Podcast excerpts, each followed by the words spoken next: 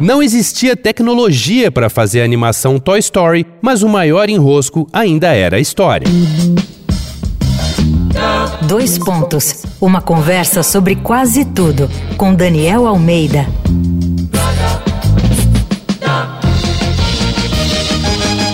Esse é mais um episódio da série Brincadeira de Criança aqui do Dois Pontos. E nessa seara da infância e dos brinquedos, a gente tem que falar de Toy Story.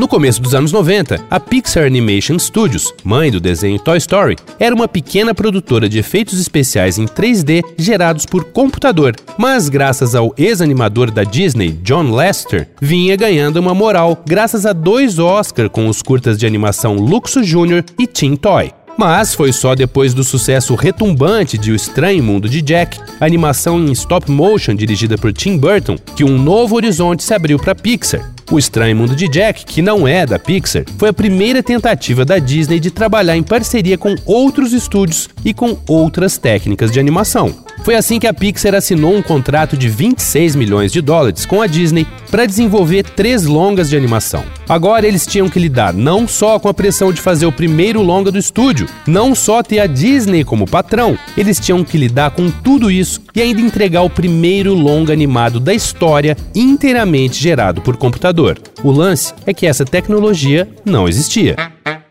E aí se vê como grandes obras ou grandes produtos culturais apenas são o que são, porque teve muita relação antes. A Pixar tinha que criar uma história inovadora, fora da tradição Disney, e ainda desenvolver os computadores e programas necessários. Ed Catmull, cofundador da Pixar, já declarou que eles não tinham a menor noção do que estavam fazendo na época. Mas, como se sabe, acabaram descobrindo. E criar a história também foi outra luta. Vendo que a Pixar estava patinando com o roteiro, a Disney sugeriu que Toy Story virasse um musical. Também o Woody, o boneco xerife, gente boníssima, era um babaca, fazia bullying com os coleguinhas, totalmente fora do tom. A Disney também queria mais personagens humanos, não estavam entendendo de ter só bonecos e brinquedos em cena. Nesse momento, inclusive, a Disney congelou o projeto, que só seguiu porque Steve Jobs bancou a produção até a Disney voltar a fazer as pazes com Toy Story. Mas, apesar da tecnologia inovadora, foi a história no final que tornou Toy Story um divisor de águas entre os longas animados. Visualmente, hoje em dia, o primeiro Toy Story não é um primor, mas a trama sobre amizade, aceitação, pertencimento, perdas e também as falhas de cada um amoleceu e continua amolecendo corações mundo afora. E não dá para deixar de falar como Toy Story subiu o sarrafo e atualizou a ideia de animação para a família toda. Dali para frente, desenhos como A Pequena Sereia e A Bela e a Fera pareciam cobertos com uma poeira que não tinham